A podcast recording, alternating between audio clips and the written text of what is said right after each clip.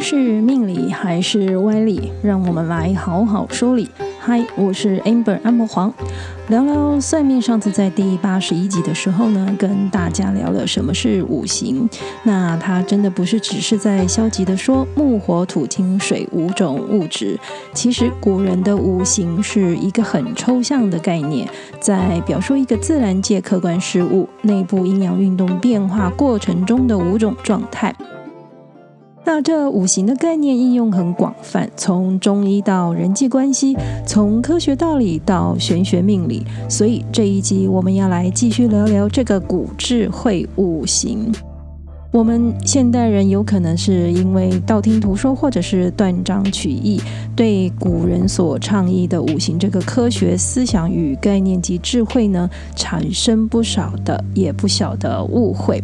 第八十一集的时候呢，跟大家说明分享了五行是古人将世界上的所有事与物，从阴阳与相互作用的角度上呢，以木火土金水作为一种结构的系统。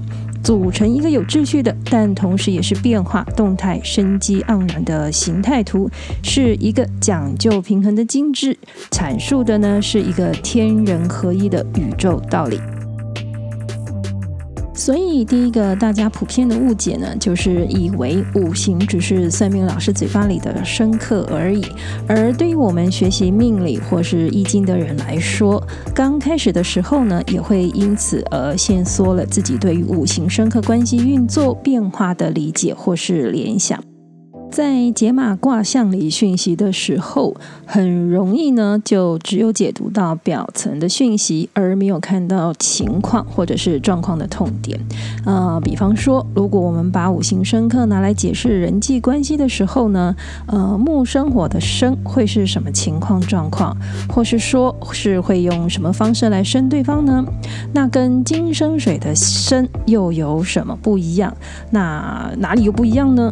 这两个。问题呢是学习命理的时候，在卦象上，我是只看到现象而已，还是看到了真相？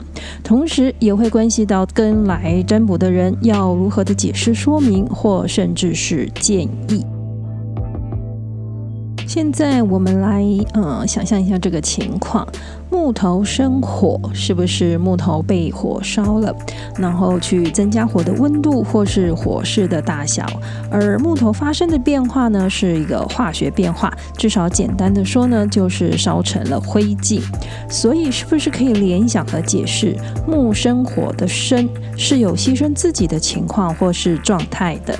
虽然不见得是牺牲自己的生命，但是肯定是自己很心甘情愿的舍，而让对方去得的。那我们再来想想金生水的生又是什么状态呢？就我们所知道的常识与知识，金属物质的东西可以承载或者是拿来装水，理论上是不会让水因此变多或者是减少的。甚至是放在户外的金属物品呢，因为空气湿度或是温度变化的作用。呢，生成了露水，可以看到在金属制品上呢，是可以粘结成露珠的。如果是在木头上呢，呃，水分就会被吸收了。因此，我们是不是可以来联想和解释，金生水的生不是一种自我牺牲？那个情况比较像是过马路的时候呢，我虽然是扶着你的，但是你还是要自己走。呃，学骑脚踏车的时候呢，虽然我会护着你，但是你还是要自己练习自己骑的。都是生对方，但是情况不同，其实产生的互动及人际关系的作用呢，也就是大大的不同了。所以古人的五行深刻并不是那么狭隘解释的，它甚至不全是，更不只是深刻这两个字的表面意思而已。我们一直在说五行是一个抽象概念，因此要用文字或是语言来解释说明的时候，还是不得不使用大家是能呃识别阅读的文字名词，但是千万别让理解只局限在字面上的意思。同时，我们也一直在强调，五行是一个动态的情况。如果说五行的生是一个顺时钟的动态旋转关系啊，是是一个 switch 啊，一个转动的开关的话呢，那克就是一个逆时钟的动态旋转。所以说，五行生克，或者是说五行。其实是一个调节的机制。调节什么呢？啊，其实调节的是一个平衡的状态。当机制里的身过了头，就使用克来制约；当克到了快要竭尽的时候呢，就用身来滋长。加一点还是少一点的调节啊，然后来维持一个动态的平衡。五行的深刻规律是五行结构系统在正常情况下的调节机制。生有滋养生长、促进增加的含义在里面。五行之间彼此有这样的互相关系。在五行的相生规律里面呢，依次是木生火，火生土，土生金，金生水，水生木。而在所谓相生的关系里，还可以区分是生我的还是我去生的关系情况。至于另一个规律，也就是克，在五行中的关系情况呢，就比较像是一种互相制约的状态。所以五行所讲的克，是一种克制、抑制、牵制、制约的含义在里面。而相克的规律呢，依次是木克土，土克水，水克火，火克金，金克木。同样的，在相克的关系里呢，也有我克和克我这样子关系差异的情况。而相生相克是一直在交流变化的。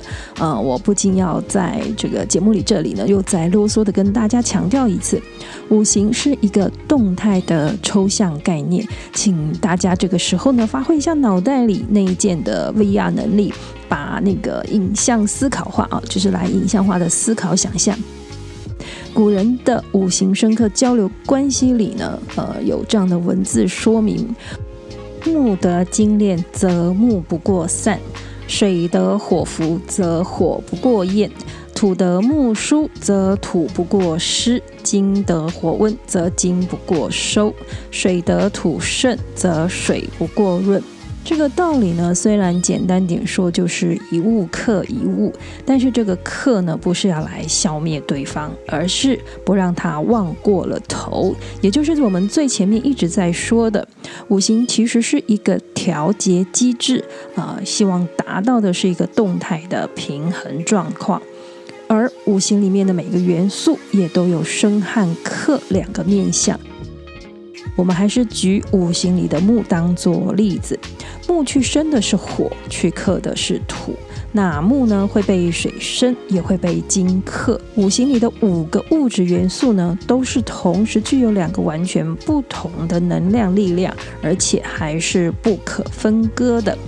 什么意思呢？简单的说，没有生，那么万事万物都不会也不能发生成长；但是没有克，只是一直的生长和发生，很快就也会发展到失控的情况。因此，在生里面必须要有克。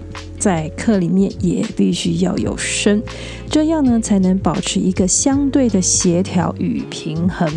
五行里这样的理论呢，生中有制，制中有生，相互生化，相互制约，这叫做制化，也才是五行生克的道理。而这个道理呢，是中医的一部分理论，也是人体生理应该要维持的平衡状态。不过，这真的是浩瀚中医五行应用的一个小部分而已。在这里提出呢，是想跟大家说明，五行这个古人的智慧学说应用的范围啊、不是只有在算命的部分，它是一个自然运行，是一个做人做事的道理。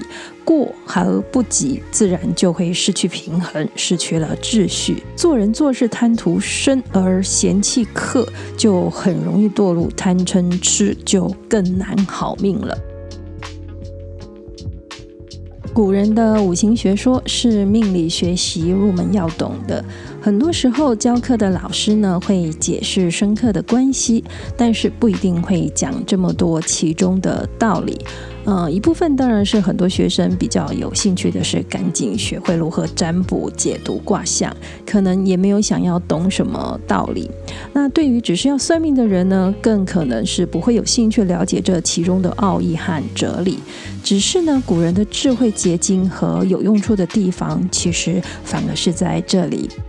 所以呢，这也许是算你好命，聊聊算命没能像其他讲运势啊，或是讲如何求财、招桃花这一类节目啊那么受欢迎的原因。